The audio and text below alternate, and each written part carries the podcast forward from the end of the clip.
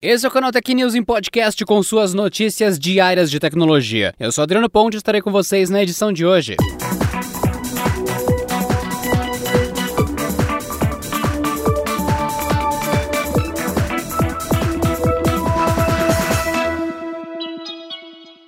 Em parceria com a Porto Seguro, a Samsung anunciou nesta sexta-feira o Tech um novo plano de assinatura que pretende facilitar o acesso aos consumidores aos topos de linha da marca. Por um valor mensal, o cliente escolhe entre os mais recentes lançamentos da companhia: Galaxy S21, S21 Plus e S21 Ultra. A assinatura será válida por um ano e inclui acesso a smartphones reservas, suporte rápido de assistência técnica e seguro contra roubo e danos gerais. O programa Tech Fácil começa com planos a partir de 159 reais mensais no aluguel do Galaxy S20, topo de linha de 2020, e chega a 409 reais no plano mais caro. Esse incluindo o mais parrudo dos modelos de 2021, o Galaxy S21 Ultra 5G. Como é cobrado mensalmente, o valor não compromete o limite do cartão de crédito e inclui o seguro garantido pela Porto Seguro para celulares e até cashback se contratado pela linha de crédito da seguradora. Ao fim do contrato, o consumidor poderá optar por manter o aparelho ou seguir para outra assinatura. Se escolher ficar com o celular, terá que desembolsar 40% do valor de estreia dos topos de linha, cujo modelo mais básico saiu por R$ 5.999 e alcança 10.400 R$ 499 no Galaxy S21 Ultra. Ou seja, a quantia adicional a ser paga varia de R$ 2.400 a R$ 4.200. Além do acesso ao smartphone mais recente, a assinatura do plano proporciona algumas garantias, como celular reserva e proteção contra roubos, danos físicos, danos elétricos e danos causados por líquidos aos dispositivos. Não menos importante, o cancelamento da assinatura também gera gastos. Se o consumidor quiser suspender o contrato, deverá deverá arcar com 30% da soma das parcelas restantes. Recém-empossado, o governo do novo presidente dos Estados Unidos, Joe Biden, já deu a entender que não aliviará as sanções contra o Huawei. Com isso, fornecedores da cadeia de suprimentos asiáticos revelam que a marca chinesa estaria pensando em reduzir sua produção de celulares pela metade este ano. De acordo com fontes do setor, a Huawei teria notificado seus fornecedores para produzir componentes para cerca de 70 a 80 milhões de celulares em 2021. A faixa representa uma queda de mais de 60% em relação a 2020, quando a companhia despachou aproximadamente 189 milhões de unidades. A Huawei ficou impedida de adquirir peças e tecnologias de origem americana desde setembro do ano passado. Com isso, a companhia tem lidado com baixos estoques de componentes para suas linhas de celulares premium.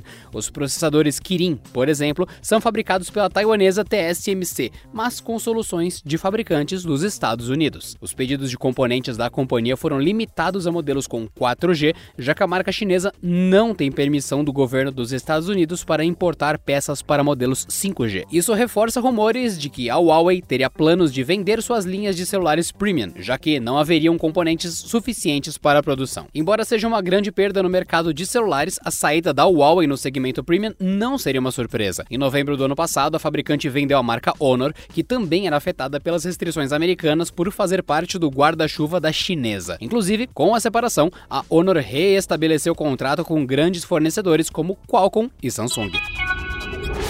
A Microsoft deu mais detalhes da primeira grande atualização do Windows 10 em 2021.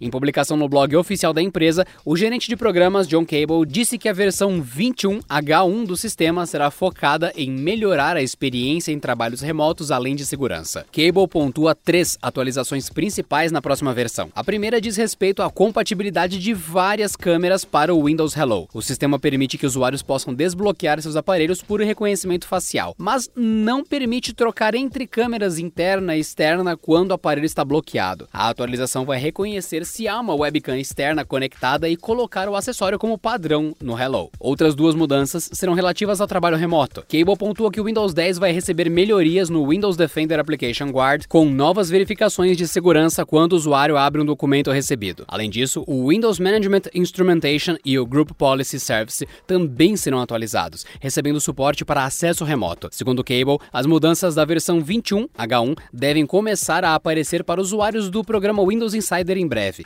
O lançamento para o público geral será ainda no primeiro semestre de 2021, sem data especificada. Ontem o Android 12 chegou às mãos dos desenvolvedores e já há diversas novidades sobre a atualização rolando pela internet. Uma delas é do novo compartilhamento de senhas de acesso a redes Wi-Fi por proximidade, graças ao recurso Nearby Share. O beta do Android 12 inclui o recurso e é muito semelhante ao AirDrop do iOS para o fornecimento de credenciais. Quem já está conectado a uma rede pode compartilhar as senhas da conexão para dispositivos ainda não conectados. Isso dispensa o escaneamento de códigos, o envio das informações informações por mensagens ou disposição dos dados no local visível. A ferramenta exige apenas que os dispositivos estejam próximos um do outro para transferência de códigos por Bluetooth ou Wi-Fi. Da mesma forma, os aparelhos precisam estar com visibilidade e autorizar o recebimento no momento da troca. Até o lançamento, que normalmente se dá no segundo semestre, a Google deve retrabalhar e corrigir ferramentas inseridas na distribuição antecipada para desenvolvedores. Logicamente, não há data revelada para o lançamento do Android 12. Dois grandes sucessos da Netflix estão de volta aos corredores criativos da Marvel: Jessica Jones e O Justiceiro. Ambos já possuem seus direitos recuperados de distribuição. Isso significa que agora a empresa pode escolher se deseja reaproveitar os personagens em futuras produções ou dar continuidade às séries canceladas. O acordo previa que os direitos desses personagens pertenciam à Netflix por dois anos após o cancelamento de suas produções. Em ambos os casos, isso aconteceu em 2019. Jessica Jones trouxe Kristen Ritter no papel da protagonista e ela foi considerada à frente do seu tempo por trazer protagonismo feminino em uma produção da Marvel. A série foi altamente elogiada pela crítica especializada por trazer discussões sobre agressão sexual para a tela. O Justiceiro, por sua vez, foi estrelado por John Bernthal. O ator já havia aparecido em Demolidor como o ex-fuzileiro naval Frank Castle, mas em 2017 ganhou sua própria série que logo foi cancelada pela Netflix em 2019 com apenas duas temporadas no catálogo. Há quem diga que os cancelamentos da Marvel na Netflix estavam diretamente envolvidos com o surgimento do Disney Plus. Por consequência, haveria interesse deste último em ter a produção de séries exclusivas para o seu serviço de streaming. Além de Jessica Jones e O Justiceiro, Demolidor foi o primeiro, cujo acordo foi encerrado em 2020. Luke Cage e Punho de Ferro tiveram seus direitos devolvidos para a Marvel no mesmo mês.